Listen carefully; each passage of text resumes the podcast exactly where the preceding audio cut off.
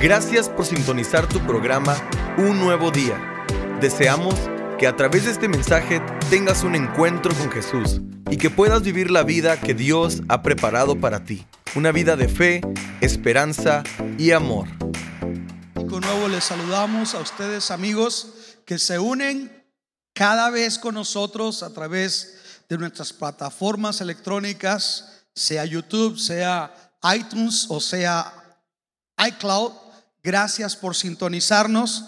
Envío un saludo a la Ciudad de México, San Luis Potosí, Querétaro y un saludo a Lima, Perú.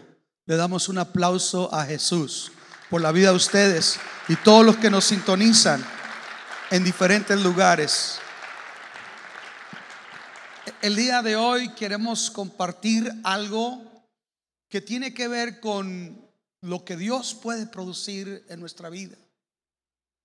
Una vez le oí a una iglesia un lema, me encanta, dice, lo que tu vida puede ser. Wow. Dios no nos mira por lo que somos, sino por lo que podemos llegar a ser en Él. Y solamente para ver a alguien así hay que verlo bajo el amor y la gracia. Y Dios así es como nos mira. Es que el día de hoy quiero hablar un tema práctico que tiene que ver con carácter y tiene que ver con atributos del carácter. En este caso, voy a hablar de los el fruto del Espíritu Santo y cómo Él puede hacer nuestra vida verdaderamente diferente. Quiero hacer un paréntesis antes de entrar al mensaje porque quiero felicitar a mis pastores que están celebrando 50 años de casados. Pueden levantar su mano mis pastores allá atrás. Dios les bendiga. Ta ta. Abacho Becho, hermana arriba. Dele un beso aquí a 52 años de casa. Pues dele un abrazo, pues, a su novio. Eso. Abacho Becho. Ándele. Qué bonito. Dios bendiga a mis pastores. Ok. Vaya conmigo, Gálatas capítulo 5, versículo 22 al 23. Leemos la palabra del Señor y nos dice de la siguiente manera. Gálatas 5:22. Mas el fruto del Espíritu es amor, gozo, paz, paciencia, benignidad, bondad, fe, mansedumbre, templanza. Contra tales cosas no hay ley. Padre, tu palabra es la verdad. Ella es santa, ella es poderosa, ella es transformadora, ella es viva y eficaz. La recibimos con humildad, danos la sabiduría y la unción para exponerla y permítenos aprender de ti algo que nos ayude a ser mejores personas e hijos tuyos y que nuestro proceder traiga gloria a tu nombre e impacto positivo a los demás. En el nombre de Cristo, amén. Con un aplauso al Señor Jesús ocupamos nuestros asientos.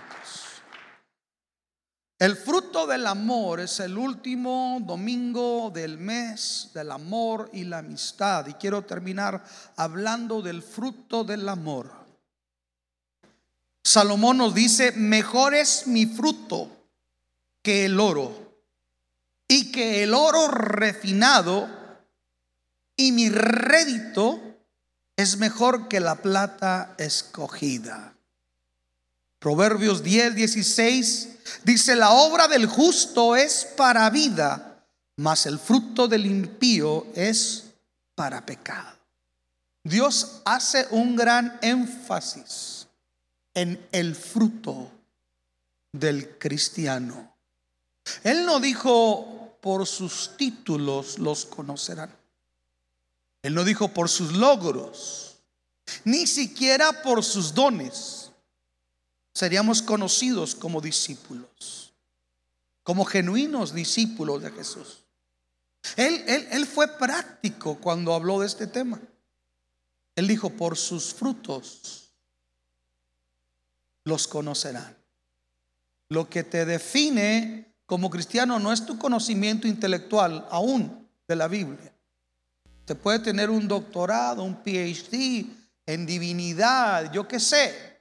Puede ser una maestría, un doctorado en, en divinidad, en teología. Y, y eso no quiere decir que usted sea un discípulo. Hay ateos que son, escuchen, teólogos. O sea, esto no se trata de qué tanto conozco.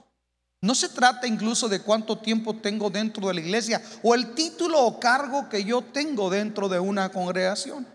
Jesús dijo, el árbol, el buen árbol, por sus frutos se va a conocer. Y es tan importante porque vivimos en un tiempo, escuche, donde el mundo demanda cada vez más la excelencia en la vida del hombre. El mundo está demandando excelencia en la vida del hombre. Y, es tiempo que se requiere que cada persona especializada en su rama aporte lo mejor de sí. El mejor doctor termina siendo más frecuentado. El mejor abogado termina siendo más frecuentado. Por eso los abogados dicen, hemos ganado tantas demandas, tantos millones. Por eso el que es bueno, el que tiene, el que está logrando cosas buenas, está produciendo, está dando frutos, va a ser requerido. El mundo está requiriendo la excelencia, lo mejor de cada uno de nosotros en su rama. Entonces la iglesia no está exenta de esta responsabilidad. La iglesia no fue puesta para que cantásemos lindos cantos cada domingo, para que escucháramos un sermón dominical, para que nos sintiéramos bien y de vez en cuando nos saliera una que otra lágrima. Esa no es la razón de la iglesia, ese no es el propósito de la iglesia. La iglesia fue puesta en la tierra para modelar el carácter de Jesús. Alguien diga amén. La iglesia fue puesta en la tierra para al mismo tiempo que al mismo tiempo que anuncia el mensaje de la buena nueva, lo respalda con su forma de vivir. Alguien dijo, evangelicemos, evangelicemos y evangelicemos. Y si tenemos que hablar un poco, hagámoslo. Es decir, hace un énfasis que el impacto real en la gente no va a venir solamente por lo que decimos, sino por lo que hacemos. Esta mañana mientras daba la, plática a los jóvenes, estábamos hablando del principio de la generosidad. Y les decía, mirábamos una imagen, ahora entrando en marzo voy a darles a la iglesia alguno de estos tipos de temas porque son muy necesarios. Y, les hablaba a ellos la importancia de, de la generosidad. Por ejemplo, si usted va a un restaurante, ora. Hasta en lenguas habla cuando ora y come por, va a comer. Pero, y aparte es exigente, tráigame esto, tráigame lo otro, esto quedó frío, esto está caliente, bla, bla, bla, bla. Y al final, no deja una buena propina. Contó y sus lenguas y su oración usted es un mal testimonio.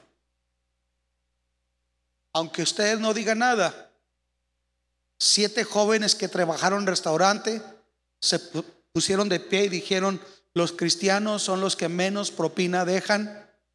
Son los me lo dijeron jóvenes que trabajaron en restaurante, son los más fastidiosos, son los que menos propina dejan. Asegúrese que si usted va a un restaurante, y hace una oración, deje una buena propina.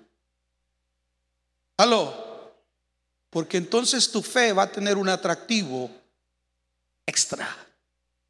Hay coherencia entre lo que usted canta, dice y lo que hace.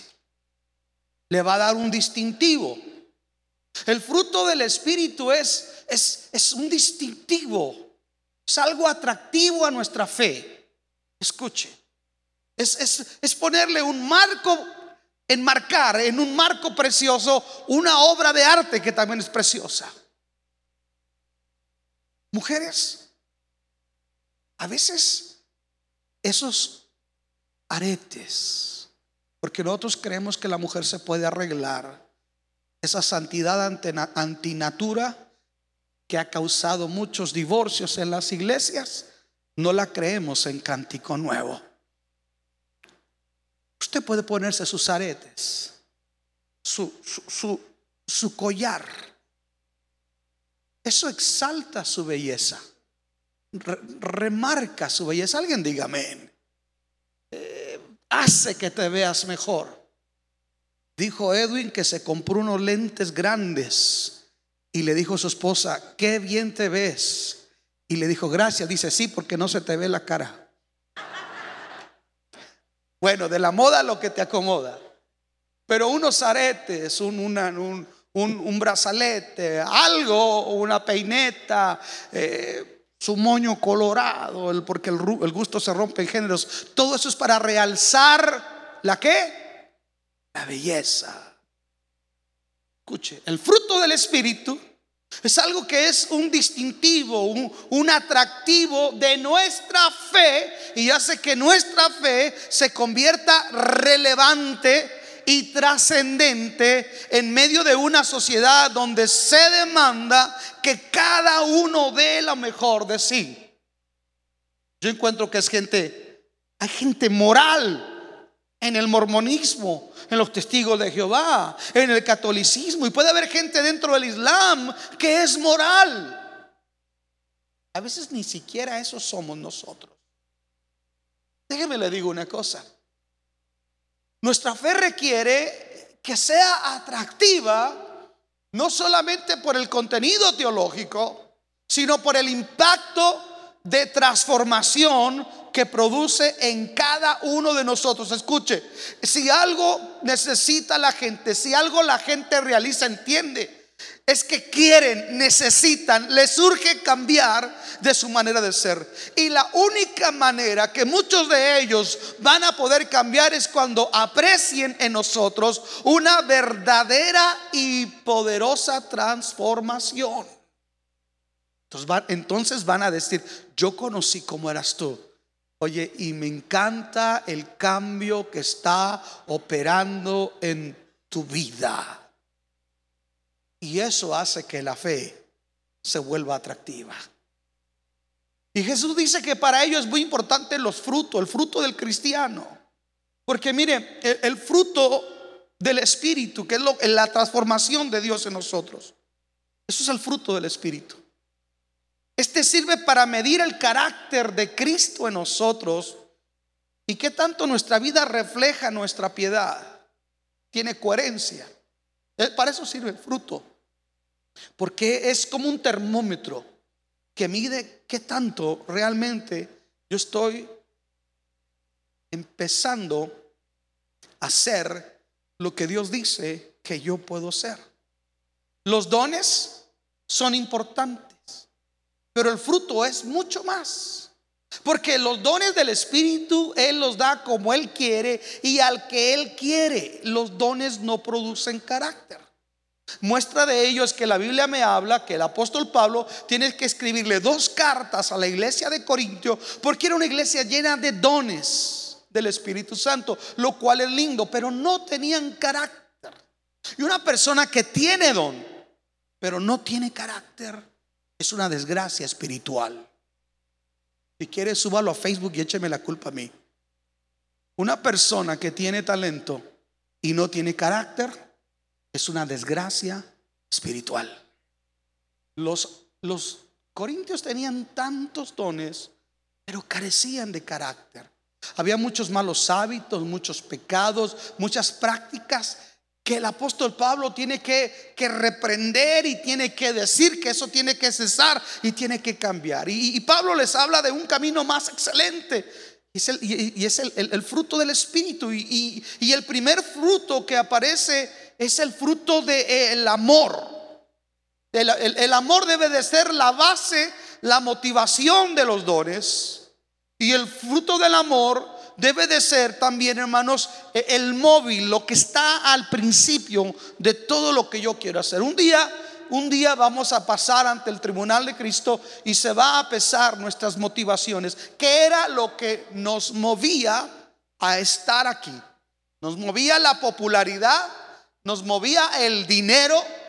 ¿O nos movía el amor y la gratitud a Dios y de servir al prójimo y creer que Dios puede cambiar las vidas? Un día yo voy a pasar por ese filtro. Es más, le voy a decir una cosa, no necesito llegar hasta allá, aquí mismo se puede apreciar cuáles son nuestras verdaderas motivaciones detrás de lo que hacemos. Pablo dice que el primer fruto del Espíritu es el amor. Existen cuatro tipos de amor. Vamos a definir a cuál amor se refiere el apóstol Pablo. La Biblia habla de cuatro tipos de amor: eros, estorge, filial y agapao o ágape. El amor eros, no necesito darle muchos detalles, es el amor sexual. La entrega de dos cuerpos. Ese es el amor eros. Y viene la palabra erótico. El amor sexual. No se refiere Pablo a ese amor. Hay otro amor que es el amor estorgue, que es el amor de afecto como poético. Es el amor del romance. Es el amor donde los compositores han creado bellas canciones para cantárselas a su esposa. No sé cuál, mis pastores han sido gente de Dios, pero yo no sé cuál canto le gustaría dedicarle a la hermana, hermano Rivas, y aquí se lo cantamos. Emma, mi linda esposa, pida hermana Rivas que aquí está Justin Bieber. ¿Cuál? Un año más. Híjole, se me hace que esa es de cuando Cuca bailaba, hermano. No me la supe, pero le prometo que la sacamos de YouTube. A mí me gusta mi linda esposa. Gema. Hay tantas canciones lindas. Hay un restaurante en El Paso que cada vez que yo llego, el hermano que está cantando ahí me conoce y siempre me dedica. Y ahora esta canción para el pastor Luis Alba y su esposa. Y uno que otro religioso y fariseo dice, ¿cómo es posible que posible es para mí, para mi esposa, se la estuviera dedicando a tu vieja? Mira, mira.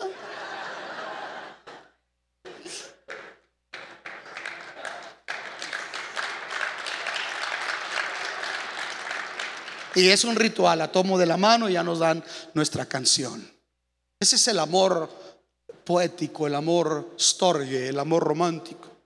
Luego viene un tercer tipo de amor que es el amor filial, el amor de familia, de hijos, de padres, de amigos.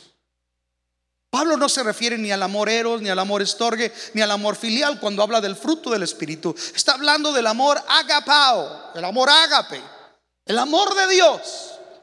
El amor que es puro, desinteresado, perfecto y eterno. Esta clase de amor solamente la encontramos en Dios y en el hombre por la influencia de Dios.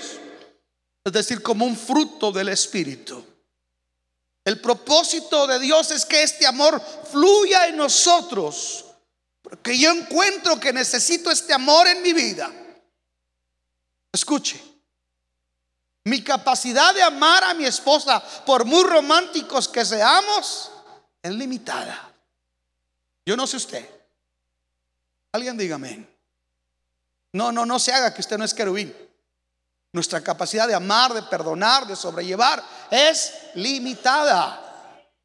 Por eso el Señor cuando dice, maridos, amad a vuestras mujeres, en donde dice amad, está hablando del amor de esposo.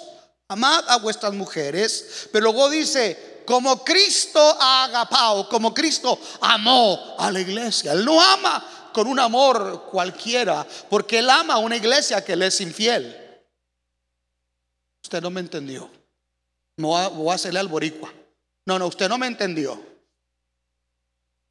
Él no ama a una iglesia que le es el fiel, le ama a una iglesia que le es infiel, que traspasa su gloria por no, lo que no aprovecha, que no valoramos lo que Él hizo. Y hay tantas cosas que no quiero hacer una lista aquí para hacerlo sentir mal, pero lo que le quiero decir, lo lindo de esto, es que Él nos ama por encima de nuestra infidelidad, porque su palabra dice que aunque nosotros fuéramos infieles, Él permanece fiel porque Él no se puede negar a sí mismo. Él no me ama porque haya química, no me ama porque haya feeling, Él me ama por el puro afecto de su voluntad. Él decidió amarme porque Él es amor. Dios no tiene amor, Dios es amor. Y con ese amor tenemos que amar a la esposa, al esposo, a los hijos. Un amor no que está buscando reciprocidad. Un amor que ama por el puro afecto de la voluntad. Entonces, el apóstol Pablo dice que tenemos que tener este tipo de amor, porque ese amor nos hace amarnos en el orden, en la armonía correcta en la que Dios quiere que nosotros participemos. El amor ágape surge de un creyente, escuche, que la palabra de Dios ha producido algo en él. Que el Espíritu Santo está tomando control de su vida porque nosotros le hemos decidido rendir la vida. Y déjeme le digo una cosa, mito número uno. Yo ya le entregué mi vida a Cristo. No es cierto, la vida se le entrega todos los días al Señor. Le entrego mi corazón para salvación, pero le tengo que rendir todos los días de mi vida, porque todos los días de mi vida encuentro en mí que hay una carne que es egoísta, que es vanagloriosa, que no quiere hacer lo bueno. Entonces tengo que decirle, Señor, toma el control de mí. Si usted es chismosa, hermana, dígale al Señor, Señor, Señor, toma el control de esta chismosa y pon un querubín precioso. Alguien diga amén. A ver cuántas chismosas dicen amén. Si usted es cizañero, cizañera, dígale Señor, hoy se muere el cizañero y dame un corazón de amor, que si tomo café con alguien le ponga azúcar y no le ponga café con cizaña. Dame amor para ver lo mejor de la gente y no para ver lo peor. Este miércoles, este miércoles nos predicaron un mensaje. Me atrevo a decirles el mejor mensaje que ahorita del año. Nos lo trajo Edwin. De verdad. Mensaje tan bueno. Consíganlo. Consíganlo. Predicó Amor Ciego, ¿verdad? Se llamó. Y habló del ministerio de la reconciliación. Wow. Yo le puedo decir, yo estaba llorando. Dios estaba tocando mi vida. Como a veces no amamos realmente de la manera que tenemos que amar a los demás. Por eso Dios quiere que tengamos este fruto del amor. La razón de ser el primer fruto, escuche esto. ¿Por qué primeramente el amor y luego no, no, no, por qué primero no debe estar la fe o la benignidad o la bondad? Y es que la base de todos los frutos es el amor. Para que exista, para que exista, por ejemplo, eh, gozo tiene que haber amor. Para que exista paz tiene que haber qué? Gozo. Para que haya paciencia tiene que haber paciencia primero. Para que haya benignidad, primero tiene que haber paciencia. Para que haya bondad, primero tiene que haber benignidad. Y entonces podemos decir que hay fe en una persona. Y después puede haber mansedumbre. Pero el primer fruto, la base de todos es el amor. ¿Cómo necesitamos este fruto? Por eso la Biblia lo pone como, como el principal. Porque el amor mueve al mundo, créalo.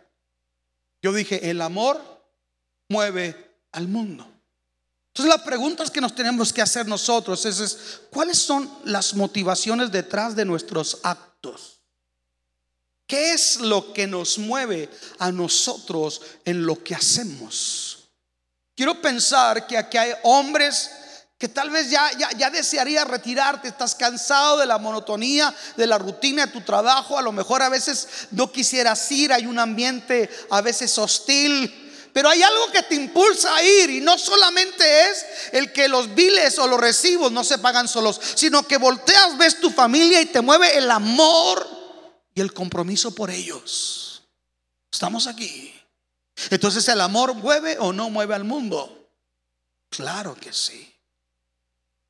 ¿Qué hay detrás de nuestras motivaciones? Vivimos en una sociedad tan egocéntrica. Permítanme un momentito. Una sociedad tan egoísta que la iglesia no escapa al egoísmo, al protagonismo. La iglesia de Corinto es un ejemplo, era una iglesia llena de dones, de talentos, de sanidades, etcétera llena de fuego del Espíritu, pero carente de motivaciones correctas porque no había un carácter maduro y no había el fruto del Espíritu Santo. Entonces ya había competencia de los dones. Y es donde entra la carne. El equivalente sería ahorita, ay, mi iglesia está más bonita que la tuya. Ay, mi pastor predica más bonito que el tuyo. Ay, pero el mío anda helicóptero. Tonterías. Eso es carne. Eso es carne. Tan respetable. Escuchen esto, escuchen esto. Tan respetable es el pastor ronco que ahorita está ganando un alma al aire libre en la plaza de los lagartos como el que le está predicando a cinco mil pelones en este momento. Eso no cambia nada. Lo que hace la diferencia es lo que mueve a una persona a hacer lo que hace. Disfrutas. Cuando tú amas lo que haces, lo disfrutas, te apasionas. Por eso un pianista disfruta. Escuche, por eso un cantante disfruta. Porque lo mueve el amor o la gratitud. Incluso los que no conocen a Dios lo disfrutan ¿cuánto más tenemos que disfrutarlo los que conocemos el amor de Dios? Si se lo va a dar, déselo fuerte al Señor.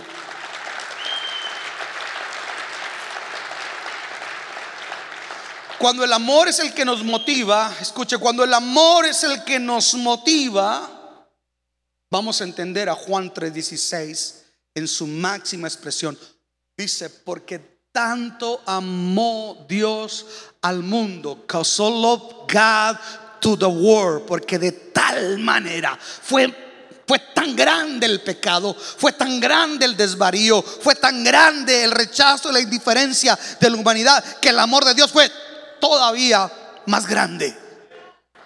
Fue tan grande, es lo que está diciendo. Fue más grande lo que lo movió. No lo movió, escuche virtud de nosotros, lo movió su amor. Y porque amó tanto al mundo, dio lo más preciado que él tenía, dio a su hijo. Eh, cuando el amor es la motivación, no vas a dar cualquier cosa, vas a dar lo mejor. Porque, eh, eh, escuche, ¿por qué la mujer ¿Por qué la mujer del vaso de alabastro, cuando en aquella cena que hizo aquel hombre que había sanado de la lepra, aquel fariseo llamado Simón, que Dios lo sanó de la lepra, organiza una cena de gratitud para Jesús y se para y dice, como el clásico testimonio cristiano, doy gracias al Señor por el perdón de mis pecados y la salvación de mi alma, bla, bla, bla, bla, bla, bla. Y empiezan a dar testimonio todos. Y de repente entra una hermana, nadie le invitó, nadie le dijo que ya estaba en el programa, se para y no dice ni una sola palabra, simplemente va y trae un perfume de alabastro. Ahora que estuve en Israel compré aceite para ungir de, de nardo. Ella traía un vaso de alabastro con perfume de nardo puro de la India que valía más de 300 días de salario, 300 denarios. No dijo nada, simplemente vino y lo derramó en la cabeza del maestro. Y, lloraba y sus lágrimas caían en los pies de Jesús y dice que lo enjugaba, lo secaba con sus cabellos. Cuando eso ocurre, cuando eso ocurre, brinca Judas y brincan los religiosos. Los religiosos dicen, escuche, el mismo anfitrión, mire qué tan tremenda es la religiosidad, hermano, que a veces a veces cuestionamos lo de Dios simplemente porque no ocurre como mi denominación dice. Si este hombre fuera profeta, dice aquel hombre, sabría qué clase de mujer le está lavando los pies. Fíjate, fíjate. ¿Sí o no? el Señor sabía, no que lo estaba dejando. Acuérdense, acuérdense que Él todo lo conoce. Alguien diga amén. Yo no quisiera ser Dios, hermano. Me a saber todo lo que dicen de mí. Ay, sangre de Cristo. Me quedo así mejor burro como estoy. Sabía lo que estaban diciendo. Y le dice, ¿qué caviláis en vuestros corazones? Porque también hay otro que está acá. Está diciendo, oye, ese perfume, a ver, uy, Coco Chanel. ¿Cuánto costaba, Mateo? ¿Tú qué? ¿Tú qué? Porque tú sí sabes de perfumes. Tú cobrabas impuestos. Aquellos pescadores hediondos que sabrán de buenos perfumes. Pero yo sé que tú sí sabías, Mateo, ese perfume. No dice ese perfume, fíjate, como unos 300 días de salario, porque lo trajeron de París, India.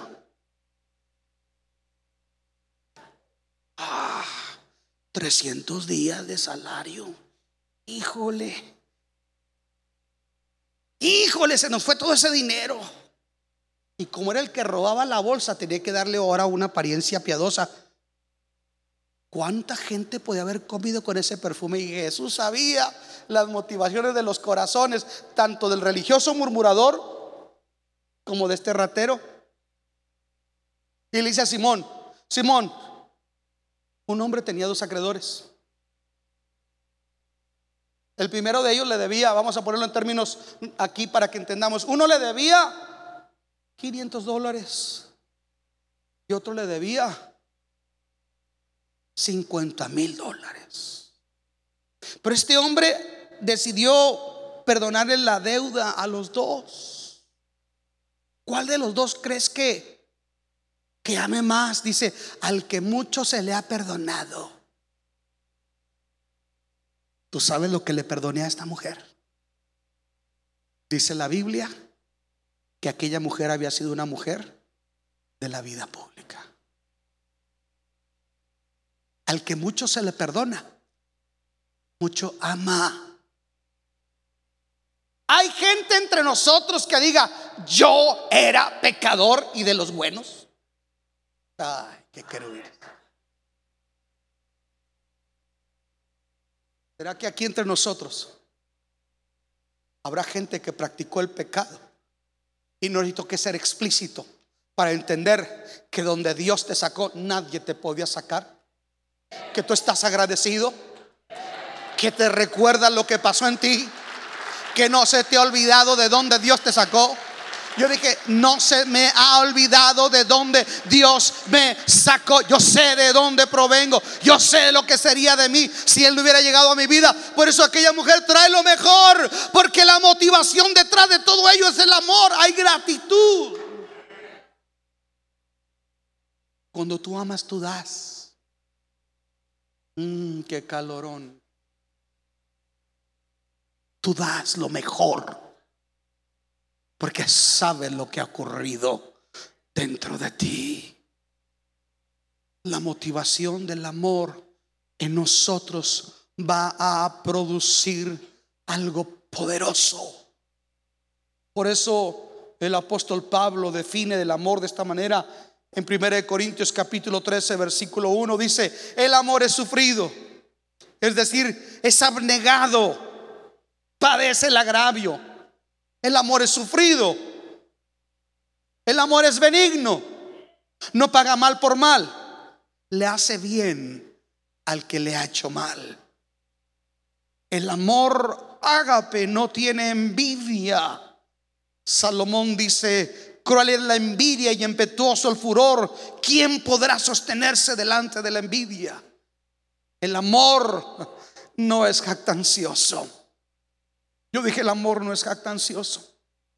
No alardea de sus virtudes, no alardea de sus títulos, no alardea de su posición. El verdadero amor no se finca sobre una posición, sobre un grado honorífico. El verdadero amor no se jacta. El verdadero amor sabe qué hace cuando le usa. Dice, no fui yo, fui Dios. Fue Dios el que obró en mi vida. Yo no nací con esto. Yo no nací predicador. Yo no vengo de un hogar cristiano. Yo no, yo no soy hijo de cristianos. Yo vengo literalmente de la basura, tu pastor proviene de la basura. Ay, ya me voy de aquí. Porque yo soy de los Lascurain de los Monteros. Yo merezco un pastor de caché. No, este indio viene de la basura. Pero Dios levanta del polvo. Dios levanta del polvo al menesteroso y lo hace sentar con los príncipes de su pueblo. Yo sé lo que Dios hizo en mi vida. No se me ha olvidado. No me puedo jactar. Yo dije, no me puedo jactar. Ay, yo soy esto ay, yo soy picochulo. No, no, no, no, no. Yo soy un miserable pecador del cual Dios tuvo misericordia y me fue dado el ministerio de la reconciliación. Y hay algo que ocurre en mí que a veces yo mismo soy el sorprendido.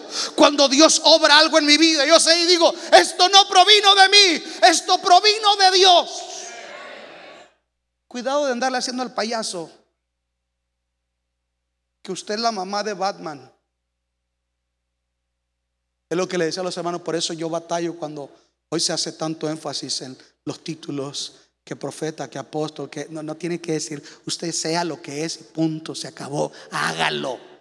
Una vez me encantó como dijo el hermano Galindo, ya como es el hermano atravesado, Dios lo bendiga. Oye, qué bonito gorgorea esta muchachita. Así le dice a Génesis. La niña esta, qué bonito le gorgorea. ¿Cómo canta bonito? Usted no de hermano Galindo. Sí, ¿por qué es eso que se paran y que dicen, hermano, este, si me sale bien es para Dios, si me sale mal es para usted. Tú canta, cabezón. No digas que tú eres Juan Camaney, suéltate el chongo. Luis Alba 3, 14. El amor no es jactancioso, tampoco se envanece.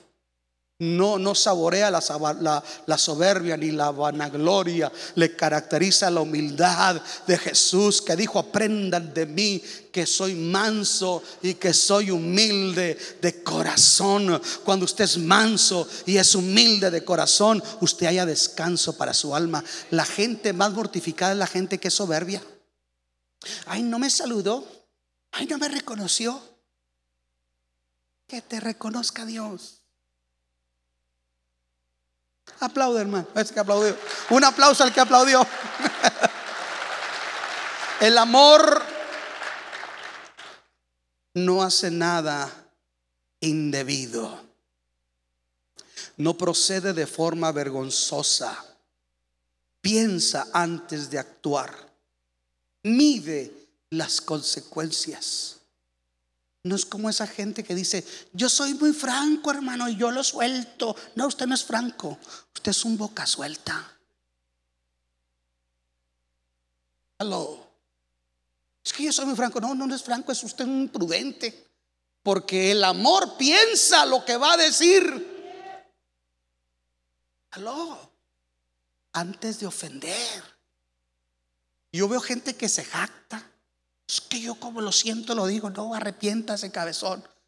Tírese de rodillas al cielo, a, Cristo digo, y dígale que lo cambie, que le quite lo, Dice la Biblia que aún el necio cuando calla es contado por sabio. Y a veces calladitos nos vemos mucho, pero mucho más bonitos. Amén. No busca lo suyo, el amor. No busca lo suyo. No busca sus intereses. Busca pensando en el bien de los demás. El verdadero amor. Jesús no buscó lo suyo. Jesús buscó el bienestar de los demás, aunque a veces el bienestar implique poner el dedo en la llaga. Cinco maridos has tenido, el que ahora tienes no es tu marido. ¿Usted cree que fue popular eso? Anda y vende todo lo que tienes y das a los pobres y entonces ven y sígueme. No. Escuche, si yo buscara el bien mío, yo pricaría mucho más light. Y tendría lleno aquí de gente. pero que no cambia. Añados, leche adulterada. El verdadero bien es dar las cosas como son, genuinamente. Por eso yo digo en términos de predicación, usted a mí o me ama o me odia, una de Dios, o me apedrea o me abraza y me picha unas flautas. Algo tiene que ocurrir. No hace nada indebido, no busca lo suyo. Pablo dice, no mirando cada uno por lo suyo propio, sino cada cual también por el bien de los demás. O sea, no busca lo suyo. Y si algo tenemos es una generación de cristianos egoístas que buscan lo suyo. Porque creemos que evangelizar el mundo es tarea del pastor y de los diáconos. Que ellos evangelicen. No, su tarea, cabezón. Ay, qué fuerte. Usted, querido hermano, Sacrifique tiempo. Ore por los demás. Invierta en los demás. La gente no va a interesarle tu enseñanza hasta que no le, enseñes a la gente que ellos te interesan. Somos egoístas. Una vez dijo un hermano de una célula, ah, agradezcan que les den mi tiempo y mi talento para enseñar y todavía quieren que visite la gente. Le dije, ah, bueno, get out. Esa gente no necesitamos aquí. Porque yo no quiero maestros ni picochulo en las células. Yo quiero gente que sienta compasión por los demás y esté dispuesto a hacer una llamadita, una visitadita. Alguien diga amén. El amor no se irrita. Es decir, no se enoja tan fácilmente. Hay gente que tiene la piel muy sensible. Y son esas hermanas que dicen, yo soy bien fea de modos, gacha. Del griego que es muy sensible emocionalmente. ¿Qué tanto tardamos nosotros en airarnos? Hay gente que luego, luego se enoja y pierde la cordura. Son planchas de encendido rápido. Van de cero a 80 millas en tres segundos. Porque cuando se enoja uno, ¿cómo cambia la cara? Se mira uno hasta feo, hermano. Ah, es que si usted está feo y luego enojado, se ve peor. No porque esté aquí, pero híjole, yo tengo un ejemplo y un estándar bien grande, no solamente en el Señor Jesús, sino en mi pastor, hermano. Dios lo bendiga, hermano Rivas. Si el cielo fuera por obras, usted se lo ganó. Yo miraba a veces gente grosera. Porque mi pastor, hermano, él no predicaba como yo, muy elegante. Dice la verdad y todo, pero, pero bueno, con tanta elocuencia y tanta amabilidad que a veces la gente se hace loca. Y mucha de la gente abusaba de la bondad, de la elegancia, de la integridad de este hombre, hermano. Y la gente es abusona, perdóneme, pero, pero discúlpeme, I'm sorry, but excuse me. Y yo miraba al hermano siempre, no se enojaba tan fácilmente. Nos calmaba en las juntas de negocios, porque hay unos que se sentían los accionistas mayoritarios de la iglesia. Y yo ya no voy ya no voy a, retirar mis diezmos. Así como si dijera, soy, soy, voy, voy a retirar mis, mis acciones de la Ford. Cada cosa que yo vea a mi pastor. Y mi pastor tranquilo, sereno. Dios me ayuda a hacer la cuarta parte de lo que era el hermano Rivas, de verdad. Qué difícil este asunto, ¿eh? me estoy predicando a mí mismo. Qué difícil es no irritarse tan fácilmente. Una vez me dijo una cuñada a mí, ay Luis, tú siempre tienes una sonrisa. Le digo, pregúntale a Tere a ver qué te dice. Pregúntale a los muchachos. Es que a veces sonriendo, sonriendo bien que la suelto. Porque yo lo puedo regañar sonriendo y le puedo decir sus verdades, pero con una sonrisa. El amor no guarda rencor no lleva un registro de los males que le han hecho, no promueve la amargura, porque a veces llevamos un registro de lo que me hicieron. Y, saca, virta tal día, tasas, y acá, sas, y acá, sas. Ay, Dios, tanto me tenía guardado, hágame una rebajita. que usted no sabe que el lápiz también tiene borrador. O compre corrector aunque sea. A veces somos un baúl de, de malas experiencias y de resentimientos, hermano. Por eso una persona cuando batalla mucho para perdonar es que no está fluyendo el fruto del amor. Por eso llevamos ahí eh, lista y todo de todo lo que no nos ha gustado, que nos han ofendido. Llevamos un registro. Y escuchen, no hay nada más triste que llevar un registro de las ofensas ajenas, porque si no perdonáis a los hombres sus ofensas, dijo Jesús, tampoco vuestro Padre Celestial los va a poder perdonar a ustedes. El amor no guarda rencor.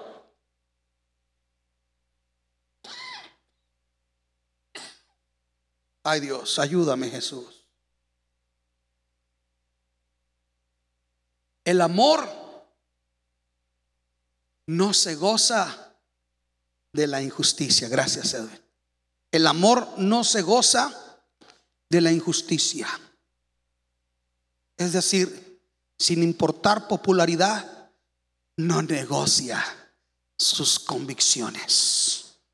Denuncia la injusticia Déjele digo mi conciencia ética. Denuncio el aborto. No creo los matrimonios del mismo sexo. Le aplaudo a Donald Trump que reconoció a Jerusalén como la capital de Israel. Hay cosas que le aplaudo. Apláudale, para que no digan que no aplaudimos. Pero no todo le aplaudo. Hay cosas que le reprendo. Porque hay cosas que son injustas. Y no por tres, cuatro buenas cosas que hace. Quiere decir que me voy a hacer de la vista gorda con las otras cosas malas. Ahí es donde batallan conmigo. Porque le digo, no, no soy liberal, pero tampoco estoy ciego para ver supremacismo, racismo y una actitud antihispana. Cristo ama a los hispanos, aunque corten zacate y otros se lo coman.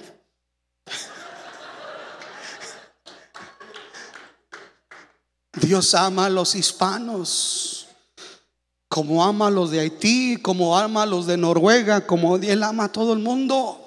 Entonces ahí, yo le voy a ser honesto, ahí es donde yo no le aplaudo. Y ahí es donde mi sentido ético cristiano me dice, esto está mal.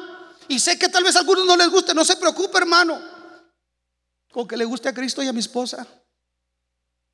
Pero déjeme le digo una cosa. A veces por popularidad nos quedamos callados. No sé si me está entendiendo.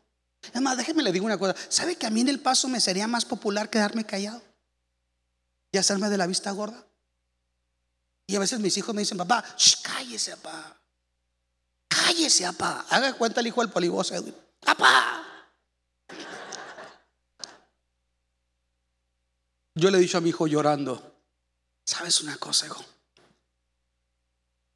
Algún día, así como, así como cuando vemos películas de la Segunda Guerra Mundial y vemos el maltrato que tenían con los judíos y decíamos, ¿qué hizo la iglesia católica? ¿Por qué se quedó callada bajo el maltrato nazi? Un día nuestros nietos van a decir, ¿qué hicieron mis padres, mis pastores cuando vieron semejante maltrato a una minoría y se quedaron callados?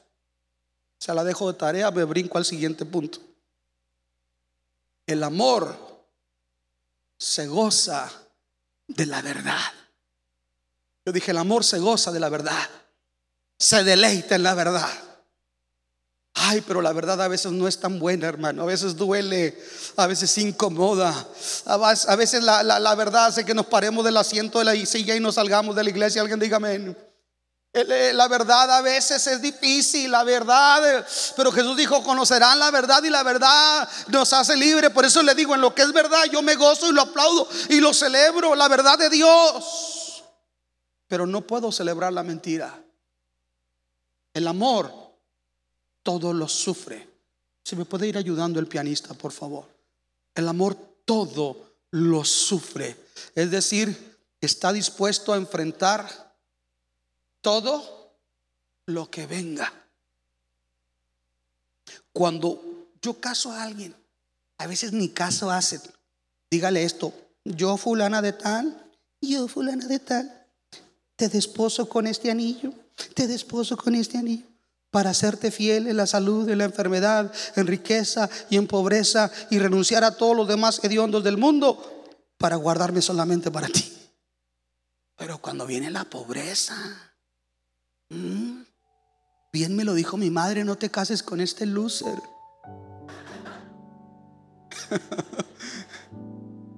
Cuando vienen los defectos de carácter y entonces dice, es que ya no me gusta, ya, ya se me acabó el amor, ya no te quiero mito, primer mito, se me acabó el amor. No, nunca hubo. Porque el amor no se basa en la atracción. El amor es una decisión. El amor todo lo soporta. Y cuando estoy hablando todo lo soporta, me estoy refiriendo a todas las otras deficiencias de carácter de tu cónyuge.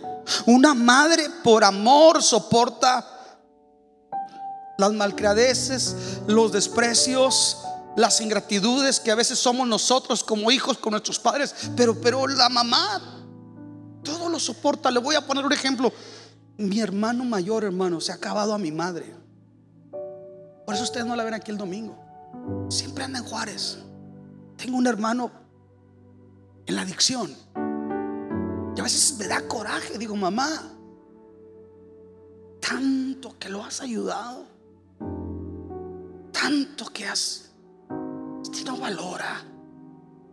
Pero mi mamá dice, es un hijo, es mi hijo.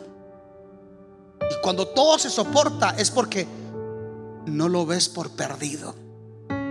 Se soporta porque se cree que puede haber un cambio y un milagro todavía. Alguien diga, algo va a cambiar, algo va a cambiar.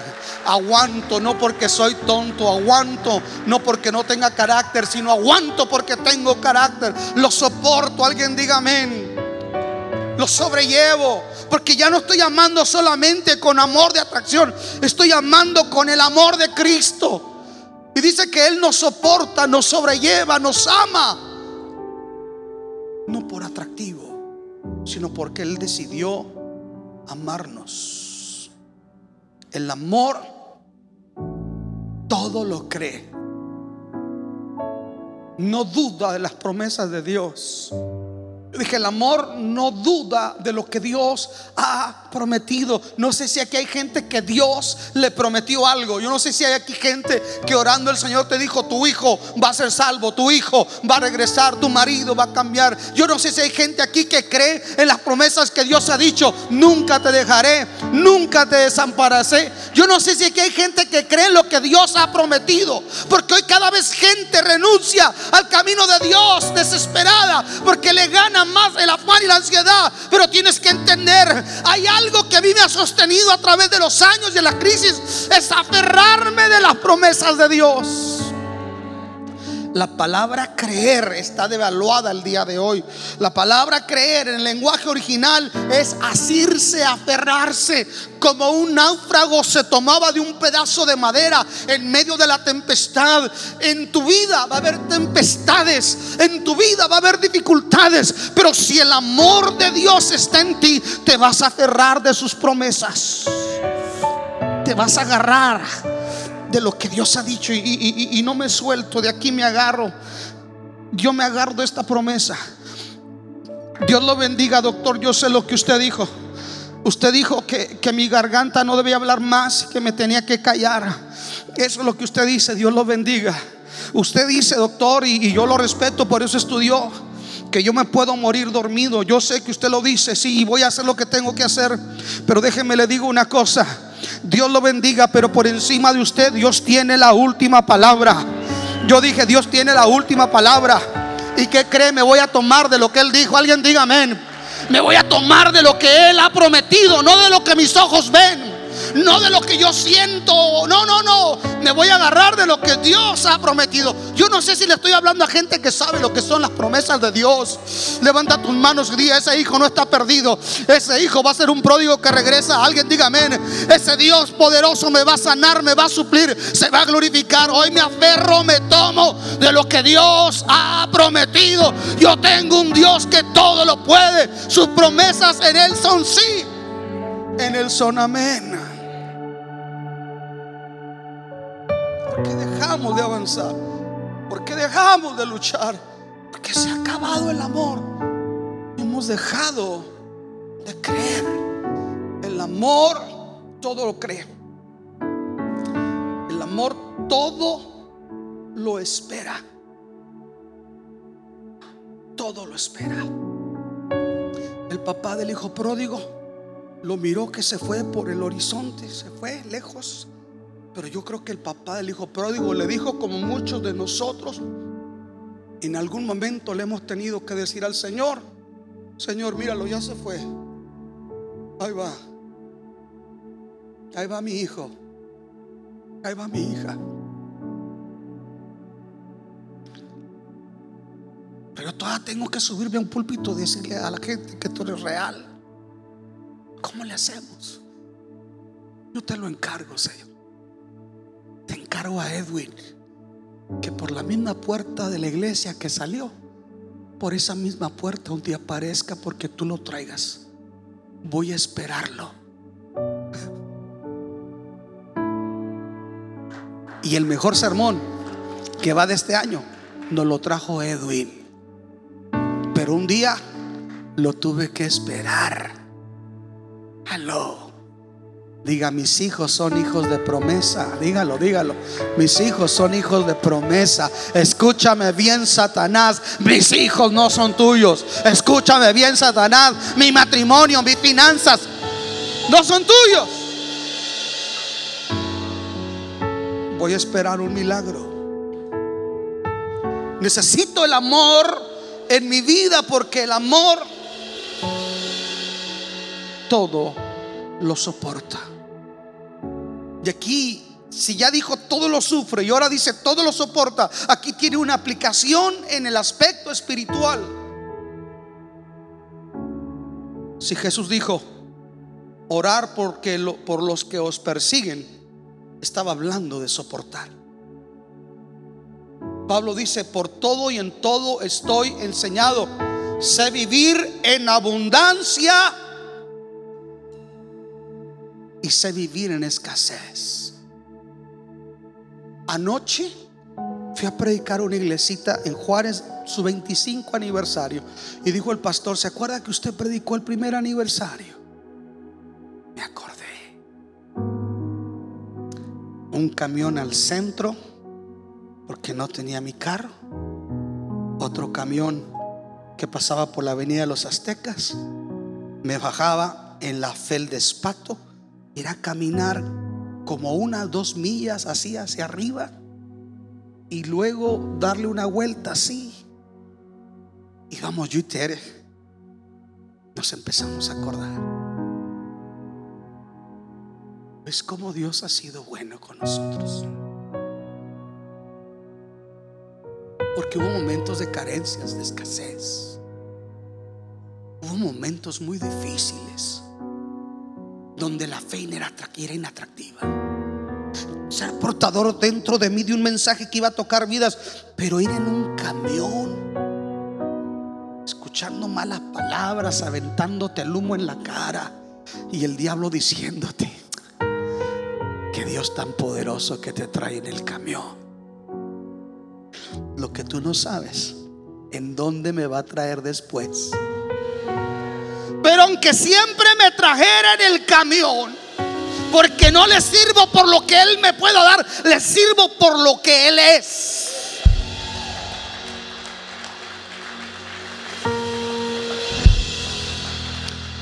¿Cuánto tengo tiempo tengo que soportar esta prueba, esta situación? No sé, pero sé que Dios nunca me va a dar una carga más pesada que la que yo puedo soportar, porque ha habido tiempos para predicar el evangelio con vientos a favor, eso es lindo, pero ha habido tiempos en contra, tiempos difíciles. Y sabe una cosa, usted tiene que entender, si usted le hablaron que todo tenía que estar bien y que usted era un campeón, te hablaron una teología mentirosa. Pablo dice es necesario que a través de muchas tribulaciones entremos en el reino de Dios. Esta carrera requiere resistencia, requiere soportar. Alguien diga amén.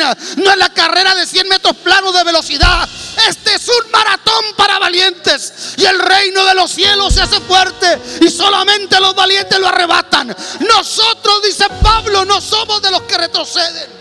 No somos de los que cuitean, sino que permanecemos, soportamos, avanzamos. Porque el galardón es grande. Esperamos que el mensaje de hoy te haya alentado a vivir la vida que Dios ha preparado para ti. Si deseas adquirir una copia del mensaje de hoy, contáctanos a el 915-633-6320 o escríbenos a nuestro correo electrónico info arroba.